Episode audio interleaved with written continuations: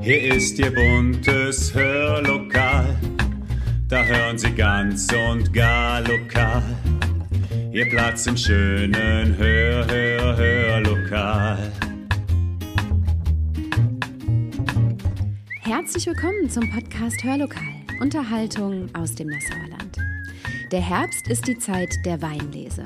Das enge Lahntal, die wärmende Sonne, angenehmes Klima und der markante Schieferboden ermöglichen an ganz wenigen Stellen an der Lahn den Anbau exzellenter Weine. Zwei Vollerwerbsweingüter gibt es hier, die mit ganz viel Liebe und Leidenschaft bewirtschaftet werden. Eines davon ist das von Norbert Massengeil-Beck in Obernhof. Und genau dort sind wir heute und nehmen Sie mit in das Leben eines Winzers. Prost! Und da sind wir zum Hörmal am Sonntag. Diesmal nicht mit einer Tasse Kaffee, sondern vielleicht mit einem Glas Wein, zumindest gedanklich. Denn wir sind hier im Weingut von Norbert Massengeil-Beck in der Borngasse in Obernhof. Hier sind Sie vielleicht schon mal vorbeigelaufen, wenn Sie zum Goethepunkt hochgewandert sind oder den neuen Lahn-Weinstieg erklimmen wollten. Denn dabei kommt man unweigerlich durch Ihren Weinberg, lieber Herr Massengeibeck. Und damit auch herzlich willkommen hier im Hörmal. Schön, dass wir heute hier sein dürfen. Äh, vielleicht mögen Sie sich kurz einmal unseren Zuhörerinnen und Zuhörern vorstellen. Ja, vielen Dank. Herzlich willkommen.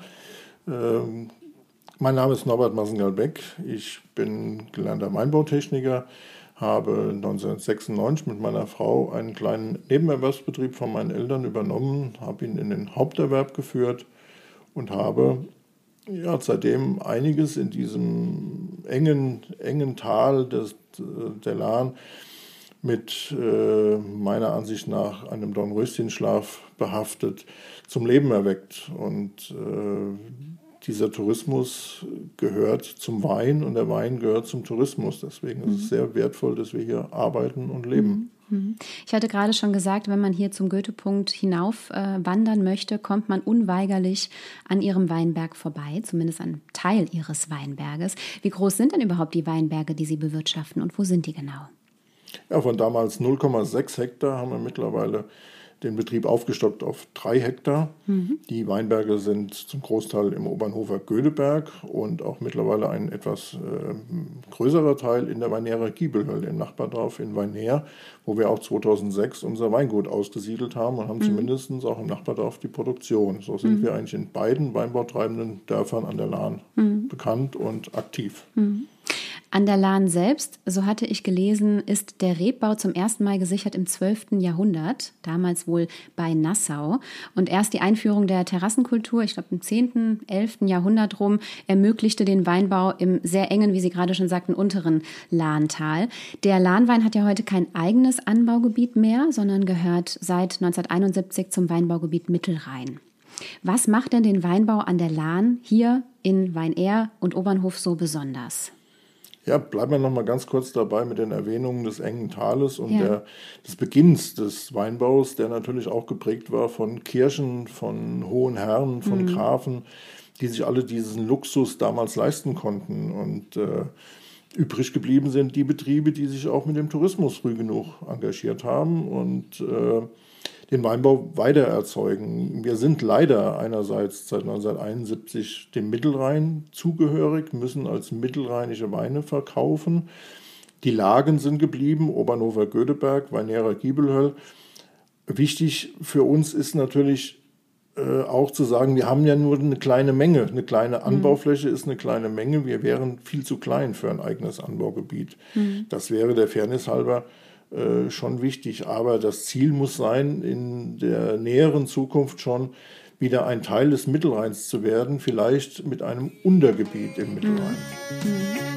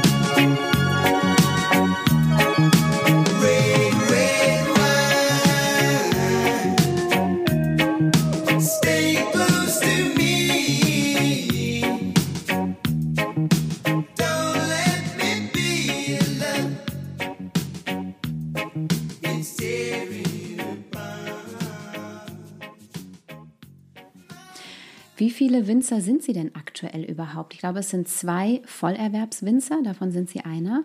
Wie viele sind es denn insgesamt? Ja, wir sind zwei Haupterwerbswinzer, ein Nebenerwerbswinzer und wir haben noch drei äh, Betriebe, die auch im Nebenerwerb dabei sind, mhm. äh, die aber jetzt erst im Aufbau sind. Mhm. Also tatsächlich zunehmend. Es tut ja. sich ein bisschen ja. was. Wie schön. Was macht den Wein an der Lahn denn so besonders? Der Wein an der Lahn ist zum einen mal, wir nehmen mal nur die, die Gegend, die Region ist einfach eine ganz tolle, aber auch die Böden sind schon anders. Wir haben Schieferboden, mhm. wir haben Großteil Schieferboden, wir haben etwas Grauwacke mit dabei und wir haben etwas, wo andere oft neidisch drüber sind. Wir haben sehr viel BIMS aus dem Vulkanausbruch von Maria Lach. Ist ja. dieser BIMS in Nebelwolken die Lahn hochgezogen und im Untergrund hat er sich abgelagert und das heißt für uns, wir haben Wasserhaltekraft mhm. und damit auch noch nicht diese Problematik der, der äh, Trockenjahre. Mhm. Werden wir gleich auch noch zu kommen zum Thema Klimaveränderungen. Ja. Welche Weine stellen Sie denn her? Wir haben im Moment fünf verschiedene Rebsorten. Das ist der Spätburgunder, den es sowohl trocken, halbtrocken als auch lieblich gibt. Wir haben ein kleines Teil kleiner Teil Dornfelder dabei. Wir haben als Hauptrebsorte den Riesling, der mhm. König der, der Steillagen. Weißburgunder und Müller-Thurgau. Mhm. So haben wir fünf Stück im Angebot. Ja. Sie machen das schon seit mehreren Generationen. Ihr Großvater war, glaube ich, derjenige, der die ersten Reben in den Steilhängen des Götebergs äh, ja, gesetzt hat oder angepflanzt hat und machte damals den Weinanbau zum Nebenerwerb. Sie hatten es eben gesagt, 1996 haben Sie es zum Vollerwerb gemacht. Wie kam die Entscheidung dazu, der Mut dazu, das auch zu machen? Also ich kann mich noch erinnern an meine Kindzeit, wo meine Eltern immer sagten, die Hausaufgaben sind sehr wichtig und äh, ja, ich hatte da unheimlich viele Hausaufgaben, nie Zeit, um irgendwo zu helfen. Aber irgendwann, so mit 15, 16, hat mich das gepackt und ich war beim Vater im Weinberg, habe mir das Ganze mal mit angeguckt und mhm. da fing die Leidenschaft mit an. Und ja, daraus wurde dann eine Winzerlehre an der Mosel.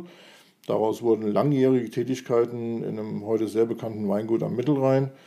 Und daraus wurde die Ausbildung zum Weinbautechniker in Bad Kreuznach und dann die Entscheidung, ja, wie soll die Zukunft aussehen? Mhm. Und zum Schluss hatten wir zwei Kandidaten. Das eine war Außendienstleiter des Staatsweingut Meersburg am Bodensee, wo viele jetzt sagen, Mensch, warum hat er das nicht gemacht? Und ja, das Bauchgefühl in die Heimat mit den Möglichkeiten, die hier noch gar nicht entdeckt wurden, was man hier alles tun kann, um eben diesem Lahntal auch touristisch auf die Sprünge zu helfen, mhm. es zu beleben.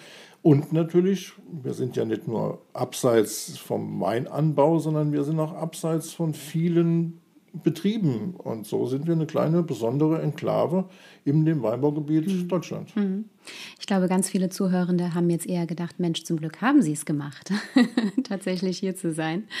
Äh, man sieht jetzt gerade aktuell zwischen September, Oktober, vielleicht noch November ganz viele fleißige Erntehelfer in den Weinbergen. Äh, aber sie sind ja das ganze Jahr aktiv, nicht nur im Herbst. Wie sieht denn der Jahreskalender eines Winzers überhaupt aus? Welche Aufgaben stehen wann an? Wie kann ich mir das vorstellen? Also der Winzer ist eigentlich immer in seinem Weinberg. Man geht roundabout 20 Mal im Jahr an jeden Rebstock dran.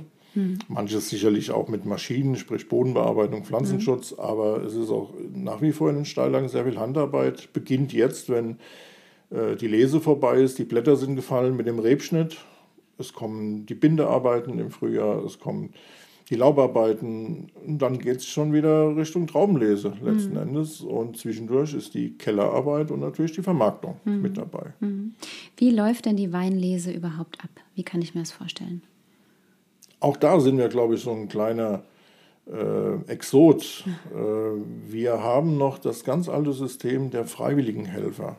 Mhm. Wir haben keine Lohnkräfte. Wir haben auch der Geselligkeit wegen, und das kriegen wir immer wieder von unseren Traumlesern bestätigt, es ist eine kleine Gemeinschaft. Wir produzieren gemeinsam etwas. Mhm. Das heißt, wir arbeiten auch keine acht, neun Stunden bei der Traumlese, sondern so wie die Leute auch können. Manche sind zwei Tage dabei, manche länger. Mhm. Manche sind die ganzen Traumlesen dabei, aber wichtig ist, wir machen das gemeinsam und mhm. das mit einem gemeinsamen Frühstück im Weinberg, einem Abschluss warmen Mittagessen und natürlich einem zünftigen Erntedankfest. Mhm.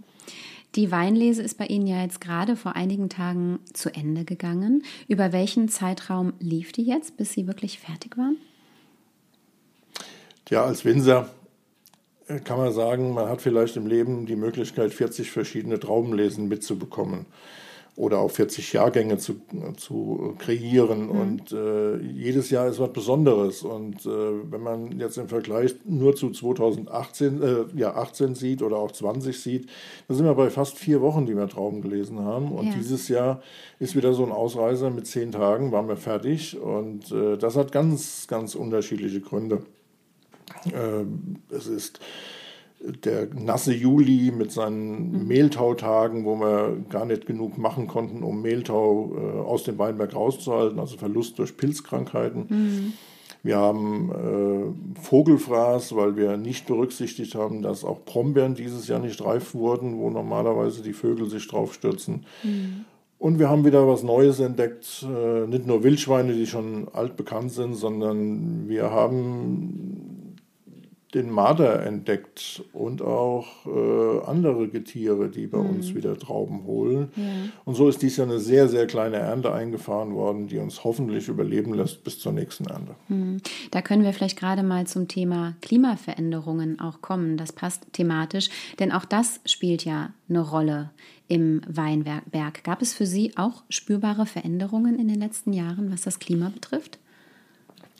Also spürbar insofern äh, ist der Klimawandel auf jeden Fall mit den trockenen Jahren, die wir ja hatten, mhm. obwohl man gar nicht auch zurückdenken darf an 76, 1976, dieses ganz heiße Jahr, was man ja, ja auch schon immer hatte, oder 2003, das erste ja. dieser heißen Jahre. Ja. Mhm. Äh, da merkt man es schon, aber wir hatten noch keine großen Trockenschäden. Wir mhm. sind vielleicht noch ein Gewinner, solange es nicht weiter vorwärts geht weil wir nicht die extrem exponierten Lagen wie, ich sag mal, Bobberdaham oder sonstige Lagen, Leutesdorf hatten, die wir jetzt erst richtig beschieden kriegen und mhm. von daher wir nicht mehr so sagen, wir sind nördlich, sondern wir sind genau richtig. Mhm. Also einerseits ein, schon auch noch ein Vorteil dieser Klimakatastrophe oder Klimawandel, aber wir müssen äh, schon darauf achten, wie geht es weiter. Mhm. Wird er sich weiter so entwickeln oder stagniert er? Kriegen wir es wirklich hin, ja. das irgendwo zum Stagnieren zu bringen? Können Sie denn im Weinberg überhaupt etwas dagegen tun oder was müssten Sie dagegen tun? Gibt es da Möglichkeiten, die Sie haben? Also Schlagwörter sind ja bei äh, Trockenheit, wenig Niederschlag, Bewässerung. Ja. Das ist ein großes äh, Thema. Das muss man überlegen, wobei man nicht daran denken darf, wie in der Pfalz, dass wir Gemüsefelder bewässern können, sondern wir brauchen Tröpfchenbewässerung, was es dann schon wieder ganz speziell macht. Äh, das ist das eine. Das andere sind dann Wasserrechte. Wo kommt das Wasser her? Auch das ist ein großes Thema. Mhm. Das andere sind auftretende Unwetter, äh, wo Mengen an Wasser kommen, die wir gar nicht verarbeiten können, mhm. egal ob auf Straße, Feldweg oder Weinberg. Dazu muss es kommen, dass wir Begrünungen einsehen können, dass wir die Weinberge begrünt halten und nicht ohne Begrünung, also ohne Bewurzelung da, sonst haben wir ja wirklich immer wieder Erosionsschäden, mhm. heißt abgerutschte Hänge. Da müssen wir drauf aufpassen. Da könnte man schon was tun. Also das mhm. wären so zwei Faktoren, wo man auf jeden Fall was tun kann. Laubarbeiten umstellen, je nachdem die Rebsortenauswahl in, in der Zukunft, äh, mhm. äh, denn immerhin ein Weinberg zu pflanzen ist letzten Endes eine Generationenaufgabe. Mhm ähm, selten, dass Winzer mehr wie dreimal einen Weinberg anpflanzen, eher nur zweimal. Und von daher ist das schon eine bedachte Auswahl, die man da treffen kann.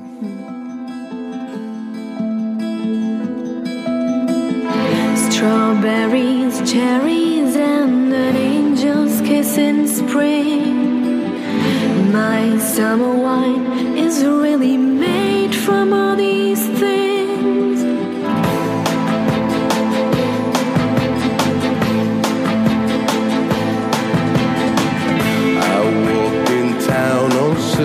Silver that jingle too.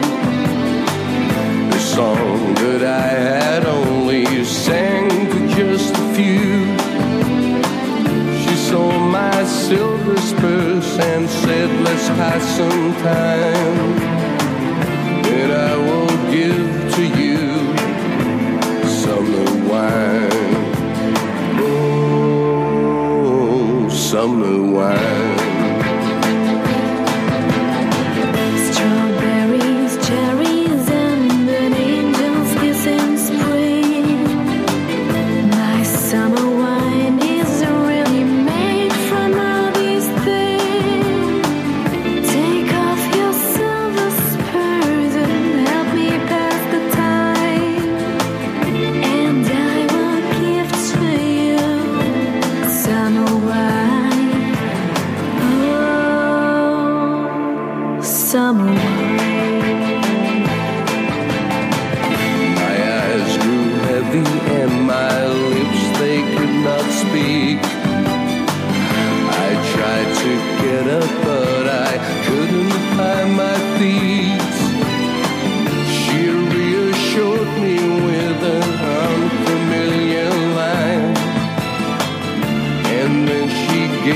me.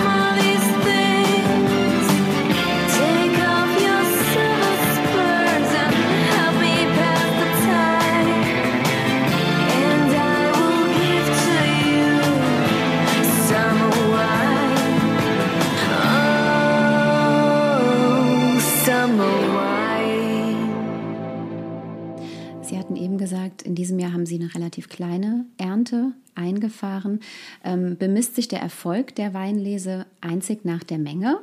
Oder gibt es da noch andere Kriterien, die eine Rolle spielen?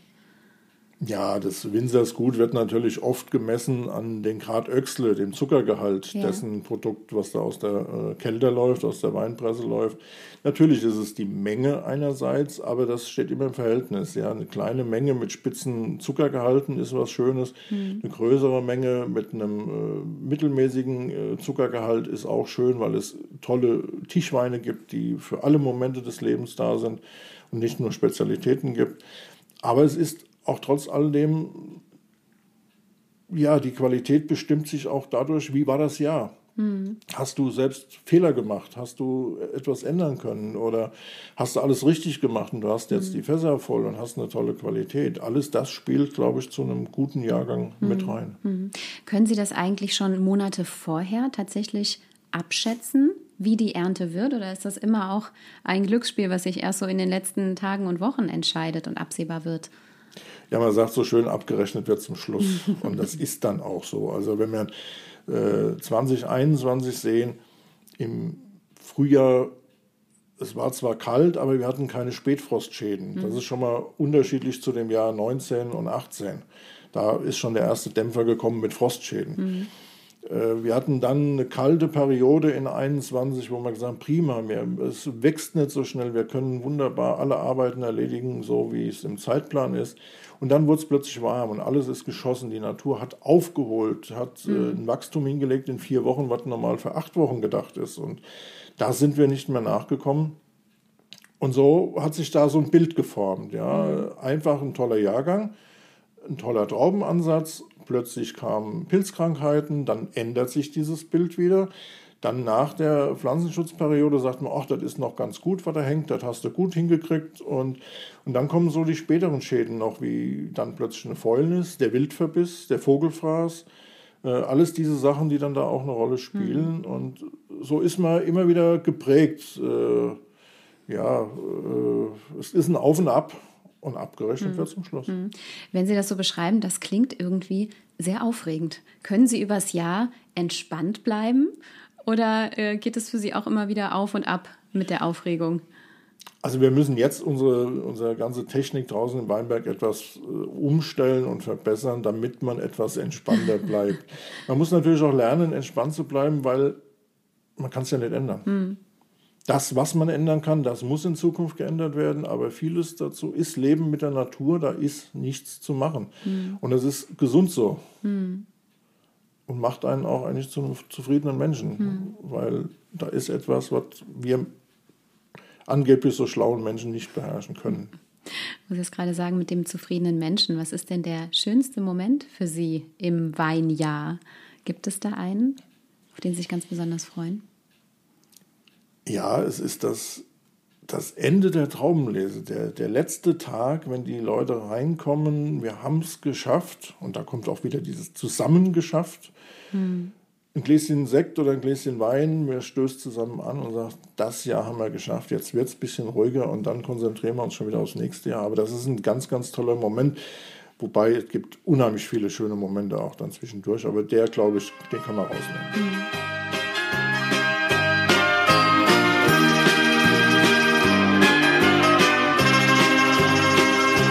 Es war schon dunkel, als ich durch Vorstadtstraßen heimwärts ging. Da war ein Wirtshaus, aus dem das Licht noch auf den Gehsteig schien. Ich hatte Zeit und mir war kalt, drum trat ich ein. Da saßen Männer mit braunen Augen und mit schwarzem Haar. Aus der Jukebox erklang Musik, die fremd und südlich war. Als man mich sah, stand einer auf und lud mich ein.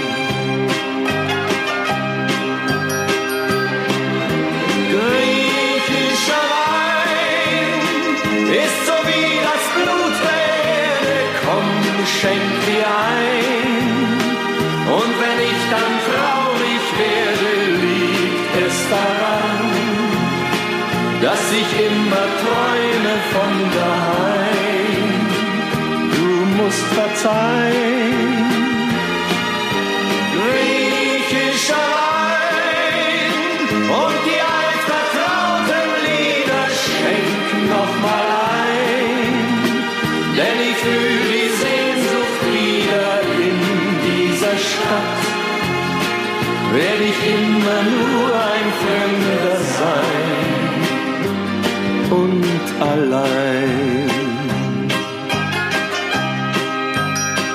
Und dann erzählten sie mir von grünen Hügeln, Meer und Wind. Von alten Häusern und jungen Frauen, die alleine sind. Und von dem Kind, das seinen Vater noch nie sah. Sagten sich immer wieder, irgendwann geht es zurück. Und das Ersparte genügt zu Hause für ein kleines Glück. Und bald denkt keiner mehr daran, wie es hier war.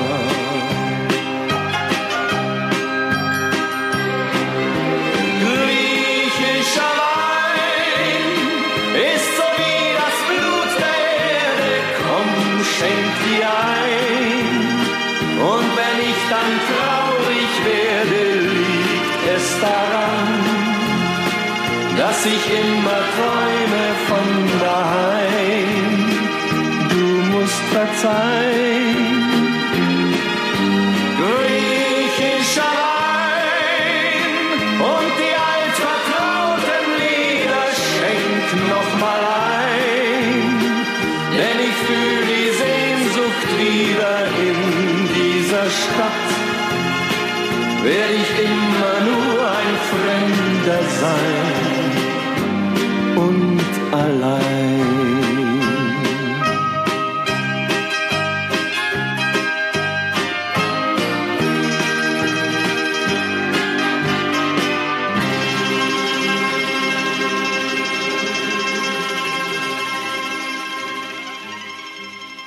Ich hatte gelesen in einem Artikel, dass Sie sehr große Anstrengungen unternehmen müssen, um den Weinbau hier an der Lahn zu erhalten.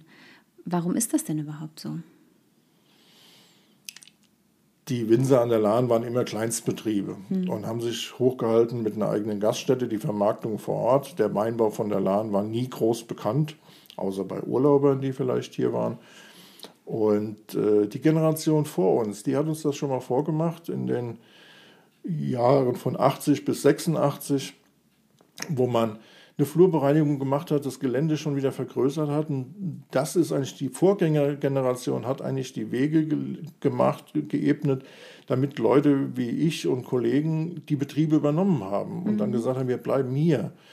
Und jetzt ist es unsere Aufgabe, jetzt sind wir die ältere Generation, zu sagen, wir müssen etwas tun, das sind die Anstrengungen, damit die jungen Leute, die jetzt nach dem jetzigen Stand der Technik arbeiten wollen, auch nach Hause kommen und entdecken, was hier für eine Vielfalt zu, zu erledigen ist, was, was man hier Positives produzieren kann und und auch der Region Gutes tun kann mhm. und zufrieden leben kann. Und mhm. das ist die Anstrengung, Flurbereinigung jetzt mit Naturschutzverfahren, mit vielen Sachen, die außenrum das ist ein sehr, sehr großer Bogen, der hier geschlagen wird, aber in meinen Augen die richtige Entscheidung gewesen, um hier in der Region wirklich was Positives darzustellen. Hm.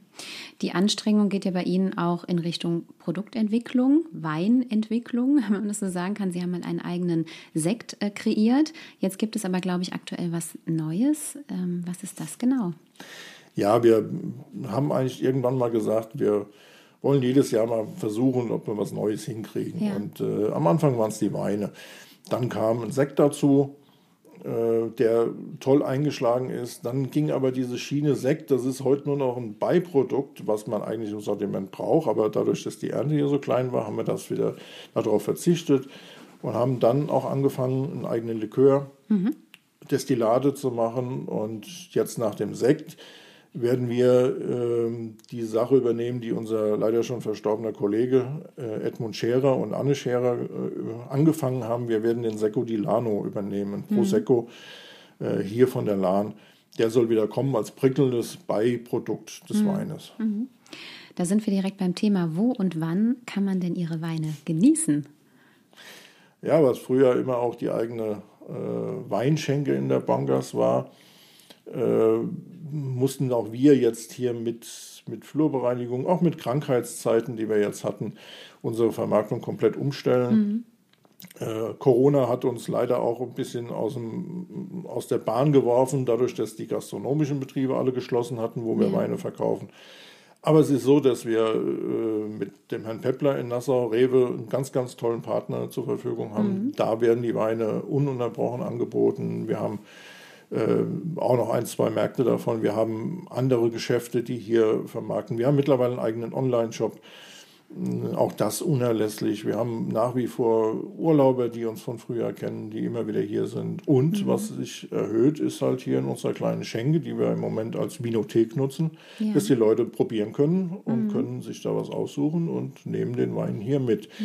Und äh, das will ich nicht verhehlen. Natürlich bringen auch die neuen Sachen wie der neue Lahnweinstieg, die Wanderwege, die Möglichkeiten über Corona wieder zum Wandern, zum mhm. Wandern zu kommen, auch in den Familien natürlich auch Absatzmärkte, die mhm. auf der Straße vorbeilaufen. Mhm. Das darf man nicht vergessen. Mhm. Und ich glaube, gerade hier im äh, Göteberg gehört es auch dazu, eine Flasche Wein irgendwie dabei zu haben, wenn man hier mal hochwandert oder sich bei Ihnen eine zu holen. Genau, für uns zählt es so, dass der Wein erstmal mit in den Berg genommen wird und probiert wird und am liebsten dann noch zum Schluss mit nach Hause ja. genommen wird. Ja. Ein zweites Paar. Und da fällt mir noch ein, äh, ganz aktuell für jetzt in zehn Tagen sind wir eingeladen worden von dem Betreiber des Campingplatzes Lahn Beach. Äh, da gibt es ja ein Weincamping mhm. am Wochenende. Da werden wir dabei sein. Ja. Wir werden also da auch wieder einen Stand machen. Und in Planungen Weihnachtsmarkt in Nassau. Da werden wir wahrscheinlich auch dabei sein. Ja, das ist dann das Wochenende 23. 24. Oktober. Genau. Wunderbar. Das können wir uns schon mal merken. Und dann komme ich fast schon zur letzten Frage, was Sie sich denn für den Weinbau an der Lahn wünschen oder wo Sie ihn sehen in vielleicht fünf oder zehn oder 15 Jahren. Dass der Weg, den wir eingeschlagen haben, bestehen bleibt, den Weinbau aus stabile, auch betriebswirtschaftliche, stabile Füße zu stellen und die Betriebe getrost an die nächste Generation weitergeben zu mhm. können. Mhm aber auch wenn die Generationenfolge nicht unbedingt stimmen sollte, auch verpachten oder verkaufen könnten mhm. und damit den Weinbau wirklich in nächste Jahrzehnte führen. Mhm. Lieber Herr Massengeilbeck, herzlichen Dank für dieses wunderbare, spannende Interview. Ich wünsche Gerne. Ihnen eine ganz wunderbare Herbstzeit hier auf dem Weingut in Ihrer Vinothek. Hier sind wir ja gerade. Sie müssen mir noch verraten, wann man denn hier tatsächlich hinkommen kann, um sich die Weine mal anzuschauen und vielleicht auch zu probieren. Also wir sind eigentlich, wenn wir zu Hause sind, haben wir die Tür auf. Ansonsten ein kurzer Anruf äh, geht auch. Aber ja. äh, man kann sagen, zu 90 Prozent sind wir von der Mittagszeit bis abends immer da. Mhm. Wunderbar. Ihnen, liebe Zuhörerinnen und Zuhörer, kann ich einen Besuch äh, des Weinguts, aber auch einen Besuch hier der Vinothek und der herrlichen Wanderlandschaft rund um äh, Obernhof und den Göteberg nur empfehlen. Vielleicht ja auch schon am heutigen Sonntag, wenn das Wetter denn mitspielt. In diesem Sinne, bleiben Sie gesund und machen Sie es gut.